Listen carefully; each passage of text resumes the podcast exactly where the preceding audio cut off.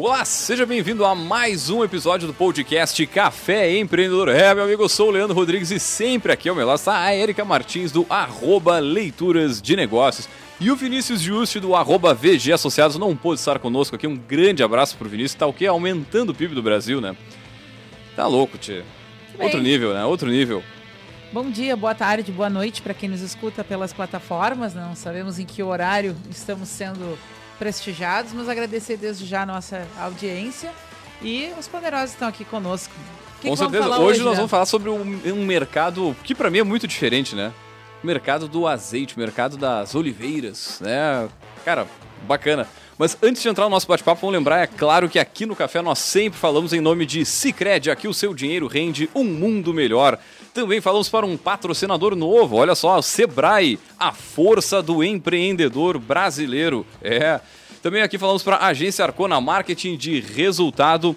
Impulsione seu negócio com design, tráfego e registro de marcas. Chama no Instagram, no arroba Agência Arcona. E também, é claro, falamos para VG, gestão de resultados, projetos e BPO nas áreas de estratégia, finanças e gestão de pessoas. Segurança e qualidade na sua tomada de decisão. Acesse o VG Associados e no arroba VG Associados e saiba mais. Muito bem, então, gurizada, vamos diretaço aí falar sobre o nosso assunto de hoje para falar sobre o mercado dos azeites. Nós vamos chamar diretaço os nossos poderosos.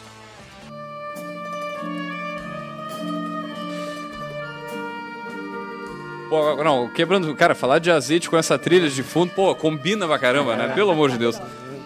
Muito bem, então, gurizada, para falar sobre esse mercado, nós trouxemos eles, nossos poderosos da semana, a Marina Alves e o Sérgio Alves. Eles são pai e filha, né? E, e também, além de ser pai e filho, são sócios proprietários aí da Dom Feliciano Azeites. Pessoal, seja muito bem-vindo ao Café Empreendedor. É, e antes de mais nada, a gente sempre pede para os nossos poderosos comentar um pouquinho da trajetória, quem são. Sejam bem-vindos. Obrigada, boa noite. Obrigado, Leandro, Érica. Satisfação a gente participar do Café Empreendedor. Na verdade, é o primeiro podcast estruturado que a gente né, participa. Eu, particularmente, já tenho uma, um pouco de experiência em participar e, com veículos de comunicação diferentes, mas um podcast, né, uhum. é uma coisa bacana. Vamos ver como é que a gente vai. Cumprimentar vocês, né, dizer que já fiquei bem, bem entusiasmado com, com a até com os patrocinadores de vocês, quando tem um Sebrae junto aí. É um, pô, tá louco. É uma questão pô, bacana, né? É sinal do prestígio do, do programa de você, do podcast. Então, para nós é muito bacana e vamos lá, vamos conversar, vamos tentar é, expandir um pouquinho. Até eu diria assim, Leandro e Érica, em vez da gente conversar sobre o mercado, vamos falar sobre o mundo dos azeites, que eu acho que é uma, uma perspectiva um pouco mais ampla, né? E, mas é muito curioso como é que a gente. Eu vou, vou tomar um pouquinho à frente da Marina aqui, e, e pela idade, né? Bom, eu sou o Sérgio Renan Silva Alves, sou santamarense, né? Um santamarense que veio com 4 anos de idade para Pelotas e fez veterinária aqui. Me formei em veterinária em 1981, ou seja, 42 anos de profissão. É, fiz algumas algumas passagens por logo que me formei por uma empresa multinacional muito grande na época chamada Rodia, uhum. que era uma empresa muito forte mesmo. Tive uma bela experiência, foi um aprendizado bacana. E em 88 eu fiz o concurso para a Embrapa e me tornei um pesquisador da Embrapa. É, comecei minha vida na Embrapa, então já para quase 43 anos, né? É, melhor, 34 anos na Embrapa. É, trabalhando em Concórdia, em Santa Catarina. Fui pesquisador de suínos, trabalhava com, com reprodução de suínos lá. E aí depois, por contingência, né, a gente sempre... Me casei muito jovem, né, me casei com 22 anos. Eu tenho um filho já com 43 anos, eu tenho 65, então tu vê que com 22 eu já era pai, né? A Marina teve um, um, um gap aí de, de 8 anos. E a gente foi para Concórdia, mas a parentada toda ficou aqui em Pelotas. A gente estabeleceu eh, laços aqui de, eh, de família, de amizade. Ou seja, o meu pertencimento estava em Pelotas, não estava né? em outro lugar. E a gente, depois de um certo tempo em Concórdia, 2000 a gente saiu, foi estudar em Viçosa, em Minas Gerais, fiz pós-graduação lá. E aí em 2000 nós viemos para Bagé, nós fomos chegando um pouco mais próximo de Pelotas, aonde eu comecei a trabalhar também com aí já um pouco mais dentro da, da gestão. Eu saí um pouco da pesquisa, eu fui chefe de pesquisa em Bagé, fui chefe geral lá da unidade. E em 2007 nós viemos para Pelotas, assim por contingência do trabalho, né? A minha esposa também trabalha na Embrapa, ela entrou em 2000 na Embrapa, eu já tenho também 23 anos. Então a, a família foi meio que estruturada dentro, não, eu não gosto de dizer muito no serviço público, porque a Embrapa não é uma empresa pública, ela é, aliás, não é um serviço público, ela é uma empresa, então ela, ela tem um, uma estrutura jurídica um pouco diferente de uma empresa pública, né, do, do serviço público. Nós somos empregados, nós não somos servidores públicos. E a gente veio em 2007 para cá, estamos até agora, eu já estou aposentado, porque a gente é seletista, nós não somos pertencentes ao quadro do regime jurídico único, né? eu já estou aposentado há quatro anos e continuo trabalhando. E me preparando para para um mundo fora da Embrapa. Né? Eu tra... Então, eu estou praticamente há 17 anos com gestão, fazendo. Quem trabalha com gestão na Embrapa trabalha com gente, com pessoas. Né? Uhum. Então, eu basicamente interagindo e fazendo gestão de pessoas. E quando fui chefe de pesquisa, mais ainda, tendo um público focado muito nos pesquisadores, é um trabalho bem interessante e que não é muito simples também. Vou deixar a Marina falar um pouquinho, depois eu, eu retomo e, e, conto um pouquinho a trajetória, como é que, saindo da Embrapa, como é que eu fui me é, inventar essas coisas aí do, do azeite. Boa noite, pessoal, ouvintes do Café Empreendedor. Boa noite, bom dia ou boa tarde, não sei que horário vamos escutar. Então, eu sou a Marina Alves, eu sou bióloga de formação, fiz mestrado e doutorado na agronomia aqui em Pelotas, na UFPEL. E também já vem de casa uh, estar no meio dessa área agrícola, né? no meio da pesquisa agrícola, por isso que eu também dei continuidade nos meus estudos. Eu tenho uma outra empresa também, o Leandro já sabe, fomos parceiros já nessa outra empresa, então empreendedora também em outras áreas. E o meu pai abraçou aí essa causa, criou a nossa empresa de azeites e a gente, né, como família, está junto apoiando aí, dando todo o suporte. E encantada, assim, com os desafios. Uh, realmente, uh, o mundo dos azeites... Uh, os azeites em si são uma novidade no Brasil. é recente, né, a produção de azeite aqui. E, assim, já está super em alta, já estão super bem qualificados, assim, os azeites brasileiros em excelência aí, mundo afora como eu havia comentado antes, recebendo prêmios. Então a gente acredita muito no negócio, né? Vou deixar o meu pai dar continuidade aí na história, como é que já me apresentei, já falei um pouquinho.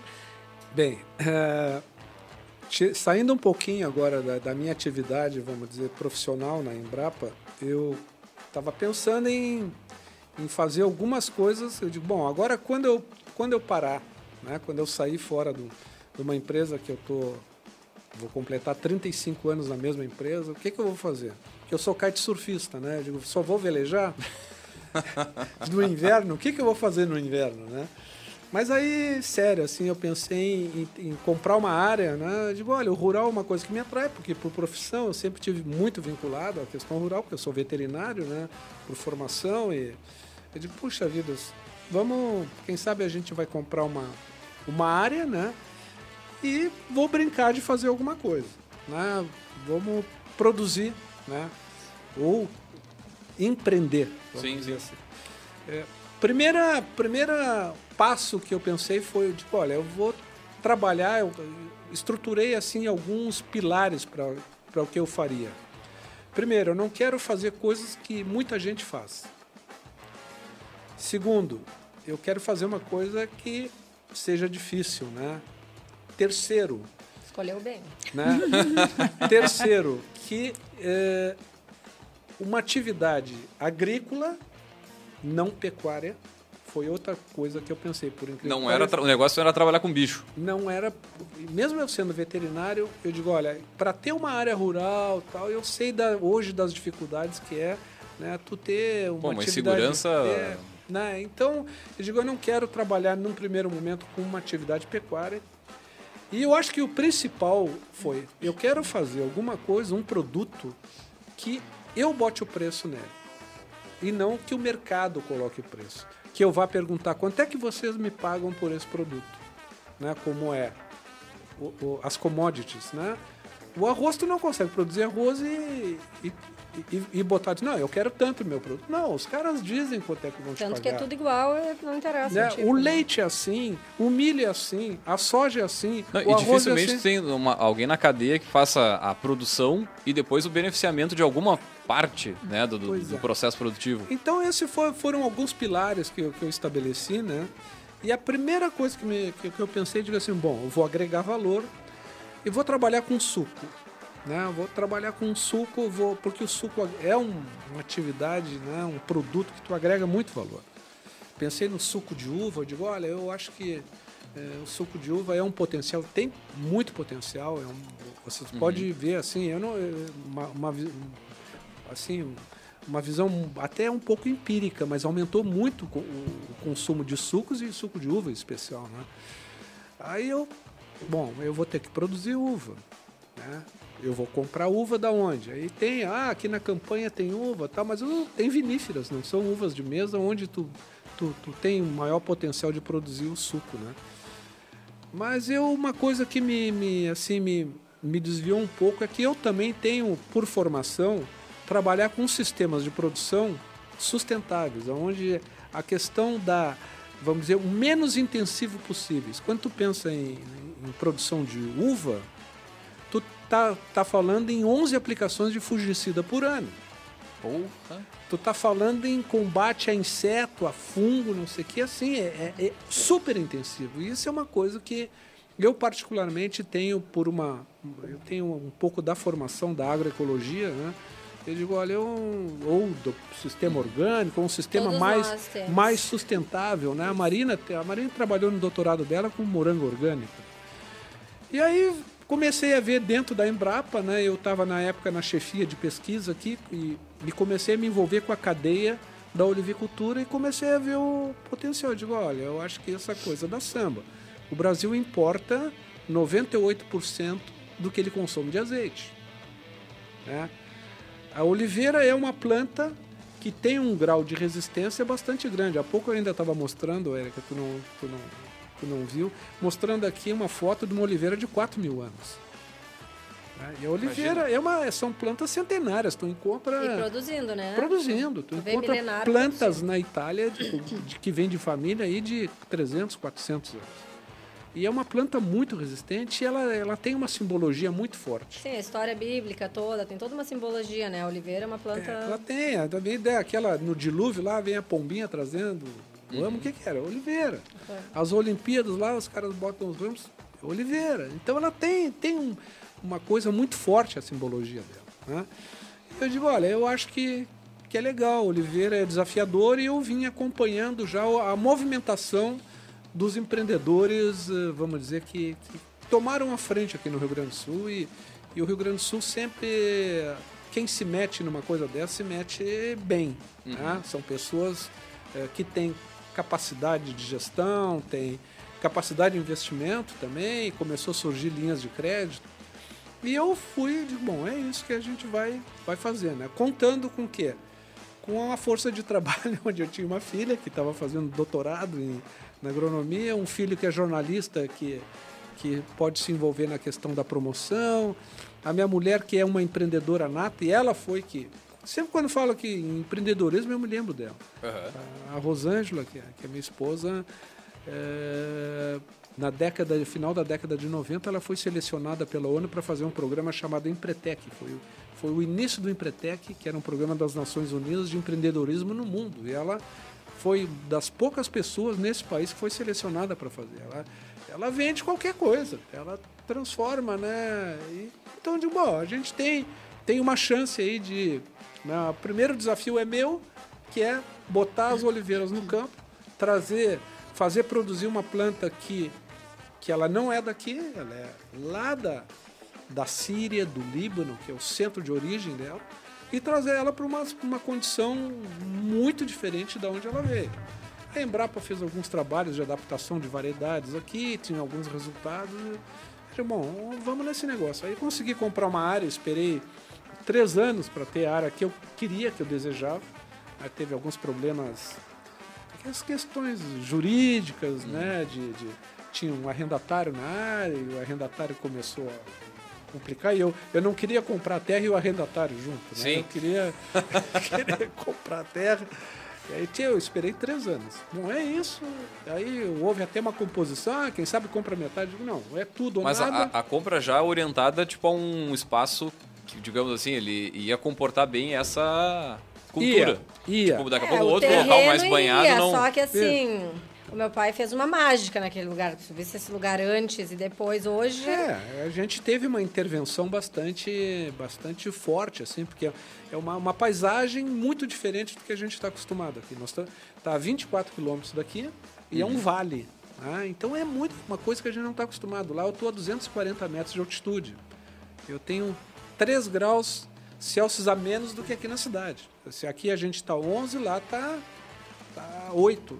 Né? Agora essa noite retrasada, sábado para domingo eu fiquei lá. Aqui na cidade eu acho que fez 5 graus, lá estava 2. Né? Então é, é um, é um ambiente muito diferente daqui. E vocês contavam que uh, pra gente aqui, né, e pra quem nos escuta, que por três anos ficaram esperando que esse lugar estivesse disponível, então, para fechar o negócio e de fato tirar É. a ideia do papel. Como é que foi esse vale de três anos? Esse período? Bom, eu tenho uma ideação, eu penso, e aí, enquanto eu espero, ah, se manteve a motivação? Não rolou aquela dúvida? Será que é isso mesmo? Vou fazer outra coisa enquanto isso? Não, Como é eu- que foi essa questão de manter a ideia original? Não, eu vou te dizer assim, quando eu comprei, eu ainda não estava com, com toda a- uma proposta de negócio estruturada. Bom, eu tenho que ter a área primeiro. Aí pensei, de uma olivicultura é, um, é uma forma da gente botar esse negócio aqui, né? Mas eu, assim, tinha um certo grau de insegurança, até da, te confesso, assim, da, da minha capacidade de fazer esse negócio, porque é uma cultura nova, ahn, eu não sabia É tudo como muito ir. novo não no tem tradição Brasil. local, Não tem né? tradição. Todo mundo tem- está aprendendo junto, Até, produtores até mesmo pro junto. produto final, né? É, eu, É. eu, eu trabalhando, todo mundo trabalhando, porque eu Cada tinha um tendo as suas as suas atividades. atividades Sim, e aquilo sim. lá virou assim, ah, nós temos um sítio, uma chácara, né? Tinha uma casa velha lá e, e depois a gente foi criando outras coisas, né? Mas aí eu digo, bom, agora eu, eu tenho a área, tudo agora, não dá para voltar atrás. Eu não vou botar uva, já estava definido que não. Não vou botar gado, nem. Não vou produzir commodity. Eu tenho 20 hectares, eu vou ter que começar agora a trabalhar e, tomar uma E decisão. tem um detalhe, né? A olivicultura é um investimento a médio e longo prazo. Então, o que, que acontece? Porque as oliveiras, para começarem a produzir, elas levam no mínimo três anos. Para ter uma É, produção significativa, cinco. Três anos ela produz uma frutinha. É. ali, não é nada que tu colha para produzir Aham. azeite.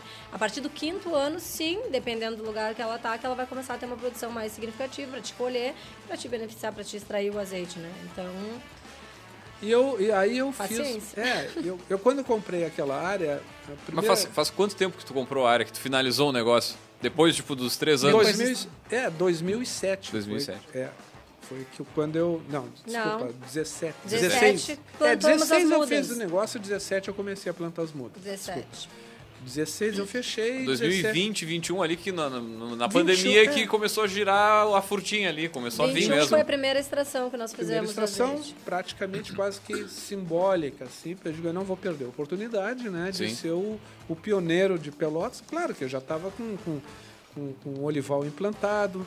No primeiro ano a gente fez uma implantação de um terço do pomar, eu tenho 15 hectares lá, nós temos 15 hectares, então a gente implantou no primeiro ano, em 2017, 5 hectares, aí 18 vieram os outros 10 hectares. A gente fez isso até por uma questão de segurança na época, porque a oliveira, a olivicultura é bom lembrar sempre que as mudas que tu vai colocar ali no local são as mudas que tu vai ficar com elas por muitos anos ali produzindo, que nem a gente vê, tem árvores de mil anos. Então, tu coloca uma muda, implanta uma muda ruim já, uma muda sem qualidade, né, uma muda com, com algum defeito, sei lá, fitossanitário, é um problema para ti. Então, a gente quis testar essas mudas, colocamos, bom, se adaptou, deu certo, vamos comprar da mesma pessoa, e aí implantamos o resto do olival todo, né. E é uma cultura que dá, tipo, muito trabalho no dia a dia, de manutenção. Não. Tipo, a uva que tu comentou ali, cara, a uva tu tem que é. ficar o tempo inteiro é. na volta dela, dar uma podadinha, não sei o que, tem sempre Teve um... o preparo, né? O preparo, papai é. sabe explicar, mas o preparo, uh, porque que nem a gente falou, uh, os solos, a oliveira, ela necessita um solo mais básico, os nossos solos, solos são muito ácidos, né? Então teve todo um preparo de solo para receber as mudas, foi feito em área total, toda a terra foi preparada para uhum. receber as mudas. Depois disso a gente tem as adubações uh, anuais, né, que são feitas. É, mas não, assim... Não é um relação, trabalho em relação em, a outras culturas? Não, né? é, é bem... Eu vê que eu tenho um empregado só. Uhum. Né? São 15 hectares. Um é empregado ao longo do ano. Na colheita é uma turma, claro, né? A colheita, tá, a, a colheita ela é manual. manual. Ela não, não tem uma máquina lá que nem no café. Não, é, existe. Pra, pra... Não, tem uma máquina que chama-se derriçadeira, que é uma máquina que colhe café, aqueles garfinhos. Que ela treme a árvore e vai caindo os, treme os galhos e uhum. vai caindo os frutinhos. Mas tem né? outra máquina, né, que pega o tronco e vibra o tronco. Que eu não, que eu não vou usar, porque eu tenho ainda, assim, a minha área ela é dobrada. Eu usei um, um espaçamento entre as plantas, que a gente tem um, trabalha com espaçamento. Eu usei um, um espaçamento adensado, se chama adensado quando é bastante Mais próximo, né? Usei um espaçamento de um adensamento, 6 por 4 entre plantas, então dá um total de 6 mil plantas lá. Né? E elas dão é, a fruta numa determinada época do ano. Isso, a fruta começa, a, a, a, a florada começa em setembro, uhum. né?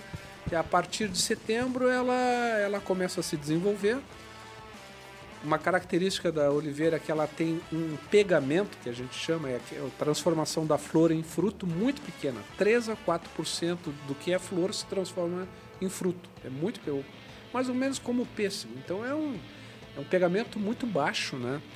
E, então e que gente... depende de várias é. condições climatológicas aí que a gente reza para não chover na, bem na semana que precisa. a semana farroupilha é um horror. É justamente o período que eu vou para o Nordeste lá, vou dar uma desopilada lá, que é quando começa a chover aqui, começa a ventar, começa. Eu tô lá preocupado com isso porque tem florada, né? Tem floração. Então ela começa praticamente em agosto, setembro, né? Tem variedades que são mais, mais cedo, elas, elas, elas vão, vão amadurecendo os frutos. Para colheita em final de, de é, fevereiro, março, alguma coisa vai até abril. A gente hoje, nós atualmente lá no, no Olival, nós temos duas variedades que a gente trabalha, que até no nosso azeite aqui aparece, que é a Arlequina e a Coroneique. E ele é, por enquanto, a gente não dividiu o azeite em monovarietal, que a gente chama de somente uma variedade. A gente tem um blend das duas. O nosso azeite hoje é uma, um blend de arbequina e coroneique. São, é... é, são variedades bem adaptadas ao Brasil, sendo que tem características diferentes de, de vamos dizer, de característica de, é, do produto em si. Né? A, a arbequina é, um, é uma, uma variedade que produz, é bastante produtiva, rendimento de óleo menor que a Coroneik, né? e ela dá um produto mais frutado. Não é tão picante quanto é a Coroneik, que ela, ela, ela tem um rendimento de óleo maior que a, que a arbequina, mas a produção do, de fruto é um pouco menor. Então, tem uma composição dessas, dessas variedades, né, que são as duas que a gente está trabalhando. Tem várias que estão adaptadas hoje ao país, mas a gente optou por trabalhar com essas duas. E como é que funciona lá? A galera foi, conseguiu é, fazer a colheita ali, beleza. E o próximo passo, quer dizer, tu pega a fruta, tu esmaga ela, tu só. Como é, é como é que estrutura tem na empresa hoje para produzir? Como é que é a produção? É, hoje o, o momento, claro, todo momento é importante, né, do, da produção, do, da cadeia de produção. Mas uma, uma das fases mais importantes é a colheita, porque quê? Primeiramente as pessoas não sabem por que, que às vezes o azeite acaba tendo um valor um pouco mais, mais alto, uhum. né? O que acontece? A gente tem todo um custo de, de colheita. A colheita desses frutos ele deve ser feito antes da azeitona estar madura. Então é uma colheita precoce que a gente chama e tem um detalhe: todos os dias que o fruto ele é colhido, ele já é transformado em azeite no mesmo dia, em questão de horas. Então tu não pega e colhe um monte e guarda para uhum. virar para né, fazer o azeite. Não, tu colhe e já beneficia, faz a extração, porque aí ele se mantém como ele tem que se manter, extra virgem, com as qualidades todas que precisa para ser um azeite extra virgem. Uma, uma questão assim que nós não processamos lá. O lagar, lagar é o, te, é o termo usado para, vamos dizer, para cantina. O nome, a cantina do vinho, e para oliveira chama-se lagar, é onde tu tem uma máquina, uma prensa, né? Que é feito o, o esmagamento, a centrifugação, todos os processos para te extrair o suco da azeitona, que é o azeite, a frio. Tu uhum. usa um processo mecânico, físico e é a frio. Né? Então aí tu obtém um azeite extra virgem. É todo azeite que tem um grau de acidez menor que 0,8%. É, então, o Brasil só produz azeite de oliva extra virgem. Hoje o Brasil ele entrou no mercado que a gente diz de azeite já com excelência. O Brasil só produz extra virgem, porque tipo, como, como entrou recentemente, entrou bem. Uhum. Tanto que a gente vê os azeites todos aí premiados. Então, às vezes a gente consome um azeite europeu que não tem a qualidade e as características de um azeite extra virgem, porque ele já chega aqui passado. Tanto que se eu né, convido os ouvintes aí a testarem, abrir um azeite importado, um azeite europeu. Eles não, não estou dizendo que eles não são bons, eles são bons, só que acontece, o azeite ele é bom perto de onde ele é produzido. Lá Sim. ele é um azeite bom, aqui ele já viajou, já pegou umidade, já pegou calor, já, ele já vem só uma gordura boa, ele já não é mais, ele já não tem os polifenóis, já não tem todas, todas as características que, né? Eu ia comentar, um, um mercado que eu entendo um pouquinho mais, que é o mercado da cerveja, é a mesma coisa, a cerveja não pode A cerveja não gosta de viajar. Tu bota a cerveja para andar aí três meses de navio, nananã, já ela vai já chegar é. outra. Né? A gente pega aqui, por exemplo, é, acho que é, um, é, algo talvez semelhante nesse, nesse ponto, que é, sei lá, o Shop 35 ou alguma outra aqui da, da, nossa região que o pessoal produz aqui, tu já vai experimentar. É fresco, de... um produto que tá louco, é outra. É outro sabor, né? É, então, assim, nós temos hoje, atualmente, a empresa produz o fruto e nós pagamos o processamento. A gente, diariamente, agora nessa safra, eu levo o processo em Canguçu, uhum. tem uma planta lá, um lagar, onde a gente leva o nosso fruto e o nosso fruto é, é processado lá. Existem uns tanques lá de, de, de alumínio, de inox, de inox onde o nosso fruto fica, o produto fica armazenado e a gente depois é, é, a gente depois é, faz todo o invase. invase, né? Mas tudo assim, é, a gente, quando a gente fez a opção do azeite, a gente também optou por dizer, olha, nós vamos produzir um produto premium. Nosso mercado é um produto premium, né? Então a gente, é, por exemplo, a nossa garrafa é importada. O Brasil não produz garrafa de, o Brasil de azeite. Não, não produz nenhuma garrafa de azeite. Então as pessoas às vezes então, perguntam por que, que o preço que é do galo é mais barato do que, do que o galo é mais barato do que o azeite brasileiro. Primeiro lugar, pela questão da qualidade. Ah, o galo é lugar, é importado. Então, é importado. Nem eu sabia. Citei, nem eu sei, achava... nem posso citar marcas, meu Não, Deus. pode, pode sim, pode, pode sim.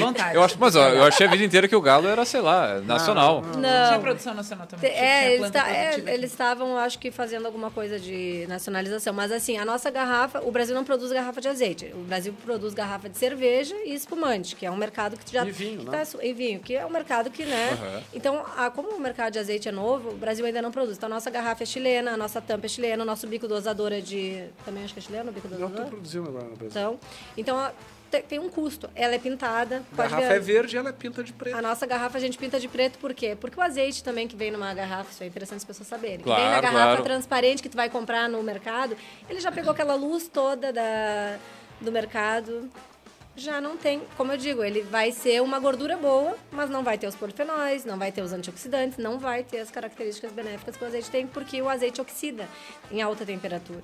Por isso a importância que a gente estava dizendo da colheita, uma coisa que meu pai não falou, o trabalho que dá na colheita, é ele que passa esse trabalho. Eu já tentei algumas vezes acompanhar, acabou que não, nem sempre acompanhei.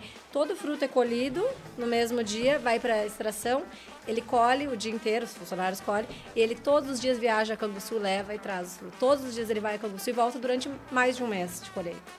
É, então, essa é a parte foi pesada. pesada. Mas então, é, uma, uma questão interessante, assim, é, que, que é bom a gente é, comentar, é que a gente não estamos estruturando muito a nossa conversa, mas uma coisa muito difícil é tu definir o nome do produto. Né? É, eu ia perguntar isso, né? É. Acho que a gente teve uma aula aqui de produção do azeite, que eu e o Leandro ficamos uhum. aqui, provavelmente como quem nos escuta também aprendendo, né? Porque para quem não é da área, não transita, né? Essa questão da produção, acho que vocês explicaram muito bem, mas eu já ia entrar com perguntas relacionadas a isso, né? É, ao negócio, né? A questão, perguntei antes, bom, teve um tempo acho que a gente fala muito aqui, e várias vezes aqui na mesa com as pessoas que vêm, sobre uh, a importância de tirar a ideia rápida do papel quando a gente tem uma ideia e decide apostar nela. E aqui a gente está um, falando de um mercado que não dá para ser assim. Né? E ainda que não tivesse essa questão né, de encontrar a área adequada, considerando as nossas qualidades geográficas e tudo mais, quando a gente vai falar de determinados processos produtivos, não é da noite para o dia. Né? Uh, entre a decisão e a execução tem, enfim, um rio de histórias aí. Isso é interessante, é. porque tu vê a maioria dos produtores, não, não sei se a maioria, né? Não, não tenho certeza disso, mas muitos dos, dos produtores, uh, o, o azeite hoje pode ser a principal, principal ramo de atividade, mas a maioria deles já vem do, de uma primeira atividade, né? Não é porque até porque a gente viu demora um tempo para te ter o retorno. Tu só está investindo ali sim. anos, anos, então tu tem que estar tá preparado para isso, né? Então, diferente dos outros negócios que eu concordo, que quanto antes tu tirar do papel, fazer girar, fazer, né, ter retorno. É, tu tem que estar guiado por uma visão de algo bem futuro, que não é, é. de um futuro próximo. Né? E não desfocar daquilo ali. Então, acho que é bem interessante ouvir essa, essa história de como é que vocês chegaram né, a, a tirar a ideia do papel, botar, rodar e produzir. Né? O que a gente tem hoje aqui na mesa, mas tem várias outras coisas, né? Primeira coisa que eu já ia perguntar, nome. Como é que decidiram. Nome? Enfim, acho que é. a gente viu até agora como é que foi, decidiu uma ideia, gestou essa ideia por um tempo, tirou do papel, mas acho que em alguns momentos a questão transcende é. uh, o, que, o que se refere ao processo produtivo e a gente passa para pensar em negócio. Bom, uh, logo, não só logo, identidade visual, nome, por onde distribui, para quem é, para qual é o cliente, né? Como é que bota na rua? Bom, criei, passei todo esse trabalho para criar aqui. Como é que eu comunico a quem interessar possa, né? Os meus mercados locais, pelo menos que tem um produto novo aqui, olhem para cá, é um produto daqui. Como é que foi um pouco esse processo? Contem pra gente. Bom, a parte da, da assim, da, da, vamos dizer, da lógica de comercialização, a Marina fala que, que ela é que está tocando essa parte. Mas, a, assim, que a gente eh, não foi muito fácil definir as coisas mais práticas. Bom, tá, tamo, vamos ter o azeite agora, né? As plantas já têm quatro anos, já vai, nós já vamos extrair. O que, que nós vamos fazer? E o desafio para a é. gente foi exatamente esse, porque como tu está vendo, a é. gente é mais técnico, né? A gente é. é. da área técnica. Aí vem tudo isso, vem o marketing, vem o é. comercial, vem o... A parte gerencial, a né, parte... da questão. Aí eu, eu, o Marcel foi a pessoa que, que, que, tomou frente da parte da identidade visual, né? Digo, olha, algumas... Sempre com algumas premissas. Nós vamos trabalhar com um produto premium.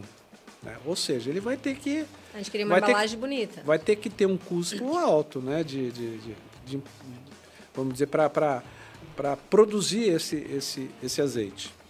Aí, bom, o Marcel trabalhou com a identidade visual, tal, começou a trabalhar, mas o nome paralelo a isso é, era uma coisa difícil muito difícil. Ah, pessoal, isso aqui. A ela... ideia já estava em andamento é, e ainda não tinha nome. Não tinha nome, não tinha nome. A gente fez votação na família, a gente é, fez tudo, cada um Aí mulher. eu tinha pensado assim algumas coisas, porque nós estamos localizados no Arroio Moreira, né? é a estrada antiga do Morro Redondo. Eu pensava, Arroio Moreira, Serra, porque é o início da Serra dos Tapos, geográfica né? São coisas assim que eu que eu E a gente queria que remetesse é. também um pouco a cidade, aí a gente pensou em Costa Doce. Costa Doce. Aí a gente então... soube que já tinha um azeite Costa Doce, gente... que é de Dom Feliciano. que é da cidade de Dom Feliciano, inclusive. E aí, mas tchê, tava a coisa tava muito complicada. Aí um dia eu tive tem um colega meu, né, vou citar o nome dele, o Guto. Eu até vou dizer para ele que para ele ele ouvir o podcast. Ele, ele sabe dessa história. O Guto tem uma, uma, uma propriedade lá na, na, Cascata também. E ele é um cara que trabalha na Embrapa, é um pesquisador que trabalha com o, o desenvolvimento, o desenvolvimento de novos insumos. É um cara que tem uma boa base da geologia, conhece muito a parte da, da geologia. E aí ele, tá, ele foi lá, eu levei ele na minha propriedade, tal, a gente andando, ele olhando as oliveiras, que é uma coisa que as pessoas têm curiosidade de conhecer, de olhar. E disse, Sérgio, tu sabe o que, que é são essas pedras aí. Na cascata tem muita pedra, né? E eu digo, ah, são pedras, né? Eles não. Isso aí é o afloramento do cinturão Dom Feliciano. O que, que, é isso, Guto? Não, isso é o seguinte: isso é uma estrutura granítica que sai de Punta del Este, lá do Uruguai, ela vai até o início lá de Santa Catarina. Ela está a 250 quilômetros de profundidade e nessa região ela flora aqui no início da Serra dos Tapos. Então, aquilo que a gente está vendo é o afloramento granítico do cinturão Dom Feliciano. Digo, tá. Eu abracei nele, né? Eu digo, olha, cara. Tá, aí, tá batizada a criança. Tá batizado. Dom Feliciano, por quê? Também. Porque essa questão da denominação de origem, o terroir, isso é uma coisa que vai, no futuro, vai pegar. E a gente, se Deus quiser, nós vamos ter um azeite com características próprias, ou seja, vai ter o terroir para produzir o azeite Dom Feliciano. Né? Então a origem do nome foi essa. É uma coincidência, mas com muita questão técnica por trás disso. Né? Quando a gente fala que tem um, uma estrutura granítica que aflora aqui, que ela está a 250 quilômetros de profundidade, que ela aflora justamente aqui no início da Serra dos Tapes, depois ela afunda e vai sair lá em Santa Catarina de novo. Então essa foi a origem do nome do Dom Feliciano. A partir daí começou toda a parte da identidade visual, né? embalagem. A gente fez essa opção de trabalhar com uma embalagem chamada Dórica, que é esse, esse formato, que infelizmente a gente não conseguiu ainda. Uh, os importadores não estão trazendo garrafa de 500 ml. Nós estamos trabalhando. Lógico que no primeiro ano, na, na primeira safra, na segunda a gente fez a opção de 250, justamente porque a gente tinha um volume pequeno e dava para te multiplicar os pães nessas. Sim, sim. Né? A gente com pouco volume, ou seja, com com mil litros faz 4 mil embalagens, né? Então são, são coisas assim que a gente começou a, a trabalhar e hoje a gente já está sentindo falta da embalagem de 500 ml. As pessoas pedem, né? Claro que é mais econômica e... Né? Mas a parte depois da comercialização, a Marina está mais... O, o primeira safra, a segunda foi foi regional. A gente comercializou muito aqui. Eu acho que essa questão do seu primeiro azeite de oliva extra virgem de Pelotas, ela deve ter ela... na época ganhado bastante espaço, espaço na mídia, assim, muito, né? Bastante espaço. E aí tem aquela coisa mais espontânea, o pessoal, ah, vamos é, provar, é, vamos, vamos é. ver como é que é, né? E qual, qual é a capacidade de, eh, de produção de vocês hoje? Hoje, como a gente estava falando, as oliveiras elas começam, elas iniciam a sua produção, né, a uhum. partir dos três, até 5 anos começam, né? E ela se estabiliza a sua produção a partir dos 10 anos. Então a gente está no início ainda. Sim, sim. Uh, a nossa produção foram três safras que a gente teve a extração do azeite. Essa nessa terceira uh, agora nós produzimos, agora vou ter que me lembrar o número de litros de cabeça, não tô Ah, 20 lembrar. toneladas deu é. quase 2 mil e poucos litros de azeite, né? Porque o rendimento ah, do é azeite, o rendimento é do extra virgem ele é baixo, ele é 10 a 12%, ou seja, uh, com 10 quilos de azeitona, tu faz um, um litro, um litro de, azeite. de, azeite. precisa de 10 quilos de azeitona. E, e, e toda... o resto, tem algum subproduto, usa para alguma coisa? É, é usado para compostagem, transformar em adubo, né? Para consumo não serve para nada, assim, para Olha, Enfim, se, algum se, produto. Se a gente optasse por fazer extração química, uhum. ou, extração química, tu tiraria o azeite que não é extra virgem, que é outro tipo de azeite, mas ninguém faz isso. Uhum. Uma questão de estratégia da própria cadeia de Bom, nossa opção é produzir um produto premium, um produto de qualidade, azeite de oliva extra virgem. É isso que a gente produz. E para isso Aí... tem toda, que a gente está falando também, é todo um cuidado, né? Do, do, plantio, literalmente a colheita. A colheita mesmo, não sei se vocês já viram como é feita, a gente coloca telas no chão, telas brancas, na volta das árvores, onde ali o pessoal à mão, que nem tu estava comentando, Leandro, Passa Os o rastelo, garfinhos. que é uns garfinhos à mão, vai penteando, que a gente chama a planta, vão caindo nessa lona, porque branca, para irradiar né, eh, a luz e não, não, não fermentar os frutos, não aquecer. Esses frutos eles não podem ser submetidos a temperaturas altas, porque aí começa o processo de fermentação ali, e aí a gente já não tem um azeite extra virgem. Aí a gente já pode ter um azeite virgem com esses frutos fermentados, ou lampante, que a gente chama. Então, uh, o azeite extra virgem significa assim, o top das azeitonas, né? As azeitonas mais top são as que viram o azeite. O cuidado na colheita ele é, ele é importante. É Cuidar para não, não pisotear. É, no primeira safra e na segunda eu tinha uma sala com ar condicionado, então colhia durante o dia, levava elas para um ambiente refrigerado, para a noite eu, eu levar para Canguçu, né? Então é, é, é uma, é uma cultura muito interessante, muito legal. E a parte da que agora a gente está está aprendendo que é comercializar. Produzir o azeite está dominado. Né? Eu, assim, dominado em, em É, são vários inteiro. desafios, né? Desde a produção é. até hoje agora. Hoje eu já me sinto mais assim, mais, mais confiante, porque realmente a gente está numa outra condição climática, num outro ambiente, que a oliveira não é, não é o ambiente dela, né? Mas a gente tem algumas questões, principalmente aqui na, na metade sul, que é uma questão que eu sempre digo assim, é, hoje, é, se eu pudesse é, dizer qual é o maior desafio, é tu trabalhar com a física do solo, com a estrutura do solo, que tu não consegue mudar. Né? Nós temos aqui um, um, solo, bastante, principalmente aqui nessa região colonial, onde eu estou localizado, um solo bastante argiloso, um solo que, que, que ele é pouco profundo, né? um solo que tem um horizonte produtivo de 20 centímetros. E a, e a oliveira ela tem uma, uma raiz que ela não é pivotante, ela não, ela não é assim, é uma raiz que ela, que ela se alastra, né? ela, ela vai para os lados. Então, quando tu tem um horizonte pequeno, de 20 centímetros, né?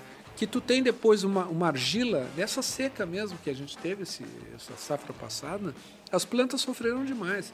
Porque é muita argila, à medida que seca, vira um tijolo. Aquilo pega a raiz da, da, da oliveira não e esguela, é. né? ela não consegue se nutrir direito. Então as, as plantas sofreram demais. Né?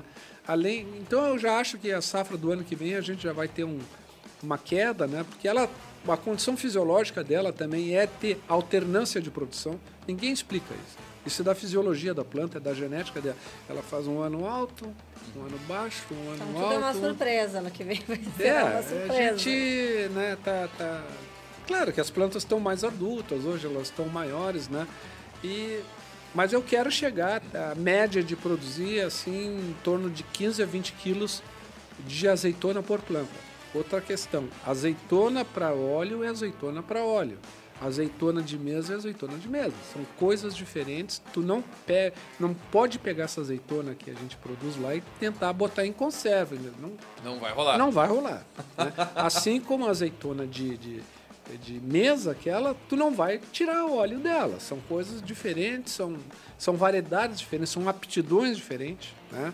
Que, que, então a gente tem alguns produtores hoje que estão plantando algumas variedades já para a azeitona de mesa. Né? Que é um processo muito diferente, é um processo que tem trabalha muito com, com salmoura, tal, tem um, um vamos dizer um, um, resíduo bastante sério que a gente tem que tratar isso aí. Né? Agora tem um ponto que a gente começou, vocês começaram falando que é o tamanho do mercado, né?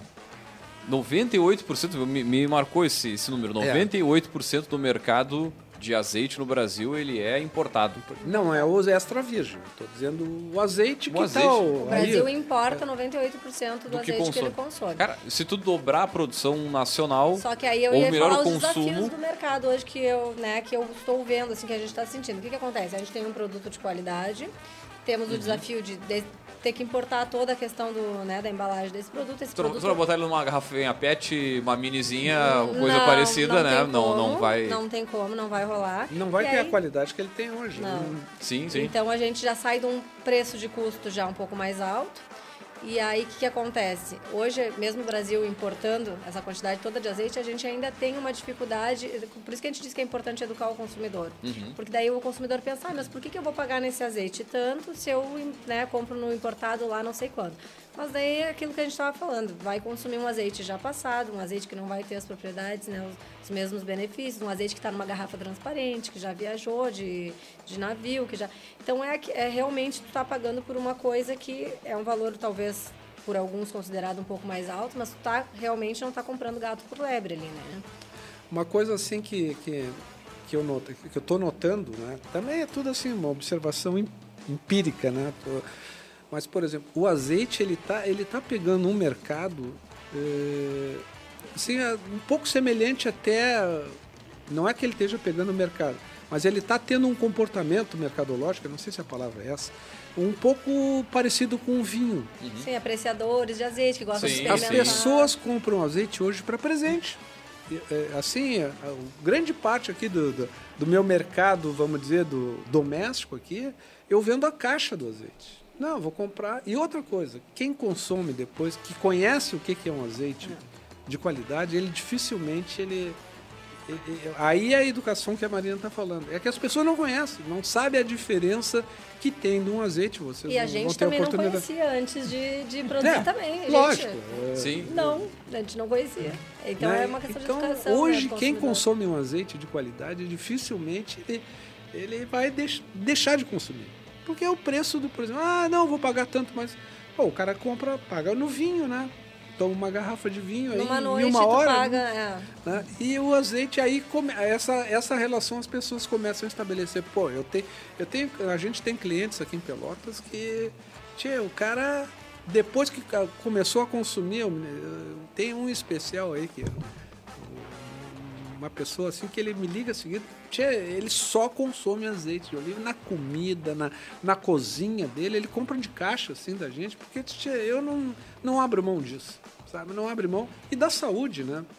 Porque hoje o azeite tem um, um aspecto assim de, de- da, da saúde da pessoa incrível. Sim, tem Eu- vários estudos já, né? Isso é parte que a gente nem entrou em falar, mas os benefícios que né, o azeite de oliva traz para a saúde.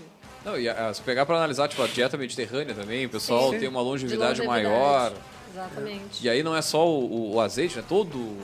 Sim. É tomate, é. Enfim, é e toda. interessante também, falando um pouquinho, mudando um pouquinho, falando da questão da culinária, né, gastronomia. O azeite, ele é usado em várias receitas. O azeite, Sim. ele pode ser comido com laranja.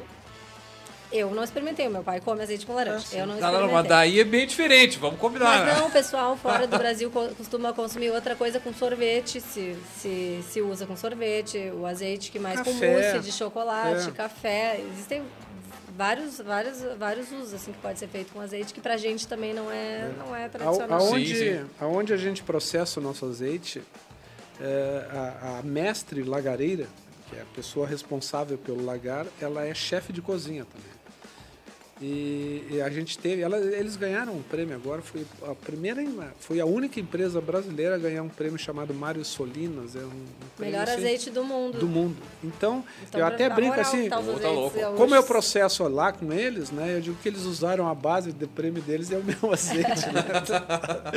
Brincadeira, E- né? Mas é, a gente e tá é- bem acompanhado de parceiro. Muito bem, muito bem. E aí ela, a, a Cláudia, o nome dela, ela, é- ela é chefe de cozinha. Eu me lembro que eu fui num evento lá, não sei se estava, Mariana. Não acho não. E eles fizeram assim a, a harmonização de toda a refeição com azeite. É incrível, a sobremesa, tudo que não imagina.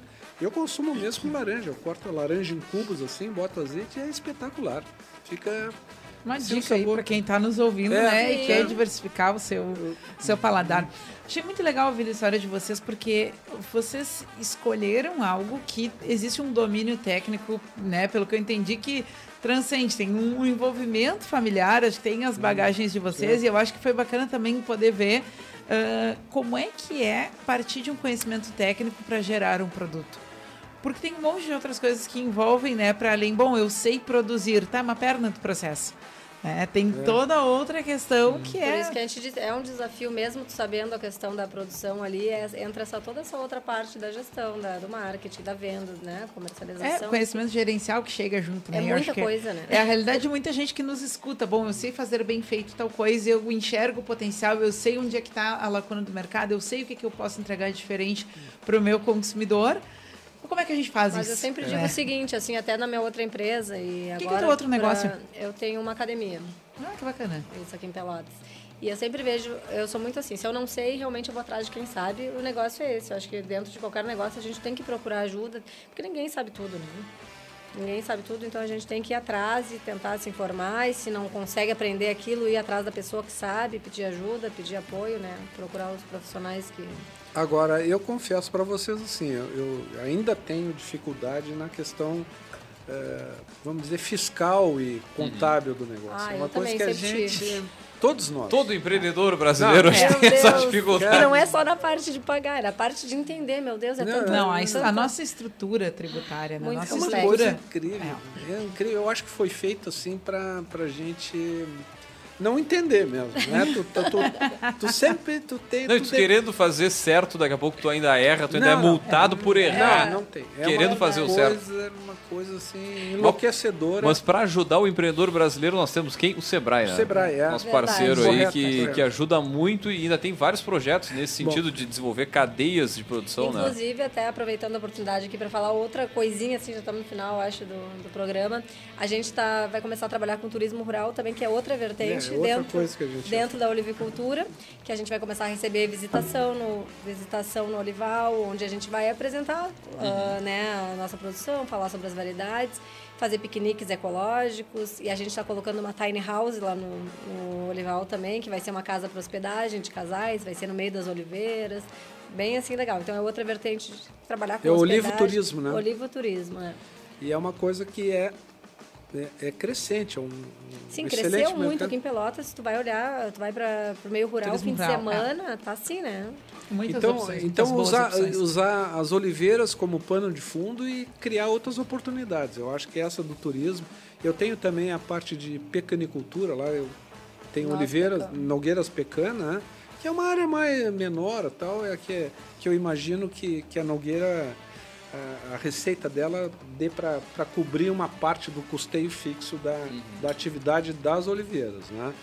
Que é um pouco mais demorada. A Nogueira Pecan ela vai produzir lá com oito anos, nove anos. Eu já estou com uns quatro anos lá com as Nogueiras. Olha, meu então... pai tem paciência, é. né? tá louco. Tem paciência. É, eu, mas assim, em tom até de, de brincadeira, eu, eu sempre penso, eu vou deixar, eu vou deixar confusão para os outros. Tá? Imagina. Quantas gerações vão se incomodar, dizer, eu lembrar lá, meu pentavô, aquele. Não, e eu sempre. e eu já sou uma empreendedora, sou muito apressada com tudo. Eu tenho que fazer os negócios rápido, eu quero ver o resultado, eu quero. Então, eu fico, ficava até meio nervosa. Cadê o azeite? Cadê o azeite? É, cadê, mas, cadê Tem que esperar mais um pouquinho. Mas é. quando, quando tu mexe com a natureza, tu não. Isso eu aprendi. A natureza, porque é bom tu ver quando tu, inter, tu intervém, né, como a gente fez lá, muita coisa, as coisas dão certo, fazer eu, eu não gosto de fazer as coisas muito por impulso, por intuição. Né? É, uma das primeiras coisas que eu fiz quando eu tomei posse da área foi contratar um arquiteto e fazer um planejamento, um ordenamento territorial desse, daquele espaço. Eu digo, cara, eu quero contigo o que, é que eu quero ver? Eu quero ver onde é que nós vamos fazer estrada, onde é que a gente vai fazer esgotamento sanitário, aonde eu vou pegar água, aonde eu já tinha uma casa, né? Aonde a gente vai. Então Organizou a gente fez um tudo. planejamento né, e ordenamento territorial que se chama. Então hoje eu estou seguindo mais ou menos essa, esse planejamento que eu fiz no início. Porque eu não. Eu não, eu, eu não assim, ah, tem que fazer tal coisa. E ir fazendo as coisas por partes. Não, eu gosto de enxergar pronto, bom, aí tu executa. Né? As coisas mais simples, assim, é, às vezes eu tenho alguns alguns não, conflitos começar internos. já, já com tudo organizado, meu Deus, né? É. Mas eu, eu, assim, eu não. Eu, eu tenho alguns, alguns. Isso a gente é um pouco diferente, é, porque eu já Alguns conflitos um pouco, internos, né? É. Eu gosto de enxergar a floresta e não a árvore. Né? John, primeiro vamos enxergar a floresta. Depois nós vamos ver a árvore, né? Então Partir tem... do macro para o micro. É, então eu, eu sou assim, eu tenho. Né, lógico que a Embrapa me deu uma bagagem muito na, assim, eu fiz muito treinamento na Dom Cabral, tudo com gestão mais de, de, de empresas é, públicas, treinamento de, de, de, de, recursos humanos tal. Lidar com pessoas, né? eu acho que, que, que é uma coisa que não é muito simples. Hoje, se eu pudesse dizer que qual foi talvez um, um dos vários erros que a gente cometeu e que é, foi talvez eu tenha iniciado o negócio e contra a minha formação, porque eu sou um cara do, vamos dizer, da, do construtivismo. Eu sou uma pessoa que tem uma, uh, uma formação na base da, da construção social. Né? E eu fiz muitas das coisas que eu fiz sozinho. Eu não fiz uma parte inicial do planejamento com a Marina, com o Marcel, com a Rosângela. Né? Eu fui criando essa coisa na minha cabeça. E depois, quando a coisa estava meio estruturada, eu despejei para eles. Então isso foi um, talvez uma, uma meia culpa, né? Que eu acho que se eu pudesse voltar atrás, eu teria no início, mas talvez a gente tivesse dificuldade, porque quando tu vai fazer, eu, eu vi a dificuldade que foi para botar um nome. Né? Sim, sim. Quanto mais gente, mais. Sempre mais, vai ter. Mais então, gente, mais então eu fiz uma opção, deu. Arranquei. Aí quando eu já estava correndo, de bom, eu, eu estou correndo, eu estou preparado agora para maratona, vocês vêm junto, nós vamos, não sei o quê. Eu, acho que não foi, talvez, assim, um pouquinho contra até um, os princípios que eu tenho de, de, de relações né, humanas até. Eu sou, sou muito é, de, de, construir a, a, coisa com as pessoas. Assim, a minha vida foi, eu trabalhei muito com movimento social tal. E, mas em casa eu fiz diferente. Mas é eu, cada um tinha eu corri, é são demandas sim. diferentes, né? Acho que para ter um negócio, no é. mínimo, é. tem um, um, um, centro ali de tomada de decisão que não nem sempre vai dar para ser, né? Da forma é. que a gente idealiza, Tão né? Acho que, não, é que eu acho que o dia a dia nos cutuca a, a dar algumas definições que nem sempre vão ser do, no processo. Pois Pelo é. menos o dia a dia dentro dos negócios, né? Ele vai funcionar num ritmo que nem sempre a gente consegue escolher o que a banda toca, né? Muito bem, gurizada. Já chegando final, na finaleira, né? Tu abre então o outdoor. Sim, sim, pessoal, pegar, pegar, eu não falei antes né, do programa, mas a gente tem um quadro aqui, pessoal, que é o outdoor do empreendedor, né? Então a gente pede sempre os nossos poderosos deixar uma mensagem, uma frase para outros empreendedores, pessoal que está na, na, nessa seara ali de escolher lugar daqui a pouco, o que, que eu vou fazer, uma transição de carreira, enfim. Vou deixar vocês pensando numa frase, cada um vem com uma, e aí enquanto isso a gente vai já puxar diretaço aqui Vamos puxar vai. o quê? Vamos puxar o Gotas de, de gotas. Inspiração.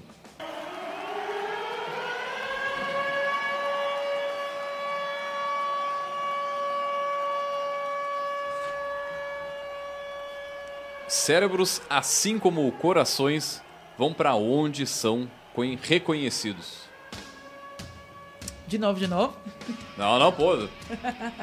Cérebros, assim como corações, vão para onde são reconhecidos. Frase do Robert McNamara. Ah, deu, consegui acertar aqui. Ex-presidente da Ford Motor Company. Muito bem. Baita frase. Frase vem de, da nossa curadoria aí, da Martins Érica. Essa frase está dentro do livro que a gente indica hoje na estante. Por favor, dá uma ajudinha aí para a câmera. A nossa dica de leitura hoje é um livro chamado Employer Branding Crie uma marca empregadora forte com propósito para atrair e engajar as pessoas que seu negócio precisa. É um tema que a horas está para sentar na, na pauta aqui. Em seguida, acho que a gente vai ter um episódio sobre essa temática, que é a discussão da marca empregadora. O que, que faz com que uma empresa seja um lugar onde as pessoas querem trabalhar e quais são os recursos que o empregador pode ter para pensar a sua marca, não somente para os clientes, mas também para os talentos, para as pessoas que estão no mercado e, enfim, né, em busca de um lugar para construir uma carreira. E essa é a grande discussão. A gente já vem falando aqui de várias formas. Recentemente gravamos um episódio sobre isso, tendências de gestão de pessoas, onde a gente discutia muito o que, que faz os talentos quererem ficar ou não nas empresas, né, nas organizações de forma geral. E aí aqui, novinho. Esse, novo, esse é novinho. Esse está bem novinho. E essa dica de leitura, então, hoje é isso. E aí a gente pensar ah, em employer branding é coisa para empresa grande. Pensar em marca empregadora é coisa para empresa grande. Na verdade, não. Né? Tem pilares que se o negócio adotar, ou pelo menos definir, estabelecer desde cedo, conforme ele for crescendo, vai ficando mais fácil de dar visualização, né? De trazer a, a atenção do, dos, dos, possíveis uh, colaboradores, né, dos possíveis interessados em trabalhar nessa marca, uh, do porquê que ali é um lugar legal para se criar uma carreira. Então essa é a nossa dica de hoje. Muito bom, tirinho curto, 175 páginas. Mas Vai ele é bem ilustrado, bem diagramado, o espaçamento é grande, a fonte é não, não, compridinha. Não, e é como tu falou, cara, um tema que lá na agência a gente sempre pega... Vinícius não tá, mas vai ficar pra ti, tá? a gente sempre tem essa demanda, né, de trabalhar a marca empregadora, tornar ela mais atraente para que as pessoas queiram trabalhar, queiram fazer parte e com, além de, de entrar, como principalmente continuar, né? Não, vamos, vamos até. Uh, a gente gosta aqui de ajudar quem nos Ó, escuta. Deixa eu dizer. Mandar um conjunto de beijo e abraço então para Graziele Benites. Vou... A bibliotecária. A bibliotecária. Uh, já aproveita aí, ano, editora Buzz. 2023, cara, isso aqui saiu. É foi publicado ontem. Ele é bem novinho. Não, vamos dar uma dica falando sobre isso. Estava falando das demandas que vocês têm na, na agência, né? A gente tem uma empresa local, ou pelo menos originalmente local aqui, que tem um perfil no Instagram só dedicado a dar visibilidade para as pessoas que trabalham e dar informações para as pessoas que querem trabalhar de uma forma que eu né, sempre uso em sala de aula como exemplo arroba melhor.time, da Melhor Envio, ah, né, sim, no Instagram. Show de bola, show de bola. Eles têm um perfil só específico para o time, para as pessoas que trabalham lá e para as pessoas que querem trabalhar lá, falando como é que é o dia a dia da empresa, falando sobre as vagas, as oportunidades. Então, uh, essa é a nossa dica. Deixa eu aproveitar e mandar um abraço e um beijo para Juliana Boeira, que é uma das mentoras dessa iniciativa. Maravilha, maravilha. Bueno, gurizada, agora deu tempo de trazer a frase pra gente colocar no outdoor do empreendedor. O outdoor, ele é o que? Avenida Paulista, bem raiz ali, tamanho 40 por 4, Brasil inteiro vendo. Ou ainda, a gente pode pegar o arroba, o arroba de alguém aí, quem? Eu- eu quem gosto- hoje? Quem hoje? Eu gosto do outdoor na avenida. Hoje é da Larissa Manoela, né? Só se Lari- fala Nossa no Senhora! patrimônio da Larissa Manoela. Verdade. No arroba da Larissa Manoela, então. Pronto. Muito bem. Puxa vida. Ah, Agora é a hora. Vou tentar. Que mensagem vai pro outdoor? Ah, eu vou fazer o seguinte, bom. Se tomar a decisão de fazer, escolha coisas difíceis. É muito mais prazeroso. Só. poético, poético. Muito bem. Bom, muito bom. E o meu recado aos empreendedores, às pessoas que querem empreender, empreender, é que se tiver vontade de fazer alguma coisa, que faça, que se organize para fazer, que não desista de, de primeira, no primeiro, né, no primeiro desafio, que não desista, porque vão aparecer desafios, mas as coisas, elas, quando tu faz com amor, quando tu te dedica, as coisas dão certo, sim, e a melhor coisa que existe é tu ver uma coisa que tu, que tu criou, que tu te dedicou, dando certo, e esse é o retorno, esse é uma coisa que não tem, não tem assim, como é que eu vou explicar? Não tem, não tem explicação, né? É um sentimento muito bom assim, tu criar algo que, que dê certo, né? Eu gostaria de ver se tem algum estudo que correlacione o empreendedor com astrologia, porque eu sou um virginiano raiz, sabe? Eu sou um virginiano raiz, é um cara que Tem que ser tudo organizado, assim. que, que ah, gosto de coisa É uma difícil. característica que ajuda bastante, É. né? Mas eu sou uma aquariana assim, ó. Acho que é um casamento bom aí É, de né? habilidades, um É, virginiano e é. uma aquariana para criar um negócio Equilíbrio. disruptivo, né? Pelo menos, por- embora seja um negócio de base tradicional, para o nosso contexto é é bastante disruptivo, né? Produzir Sim. azeite na nossa região.